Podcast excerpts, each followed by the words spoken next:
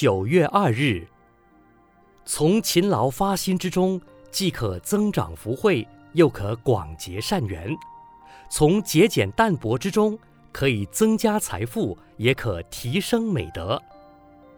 人要生活，就离不开衣食住行、行住坐卧。你看，有的人身着绫罗绸缎，却自惭形秽，因为他没有内在的美感；也有的人粗衣布服，自觉心安理得，因为他的人格高尚，具有内心的美感也；有的人花园别墅，只觉天地窄小，因为他没有感受生活之美；有的人蜗居一角，自觉天地宽阔。体会出逍遥自在的快乐，因为他有生活的美感。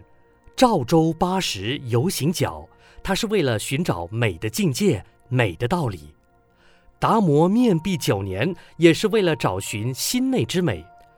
有的禅师悟道了，有鸟雀献果，狮虎朝拜，此皆因为获得生活之美，故而万物皆来相聚共享。美是一种艺术，是一种感受。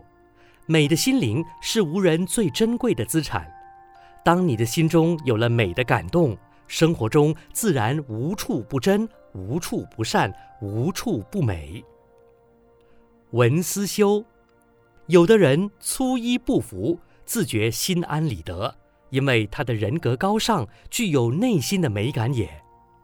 每日同一时段与您相约有声书香。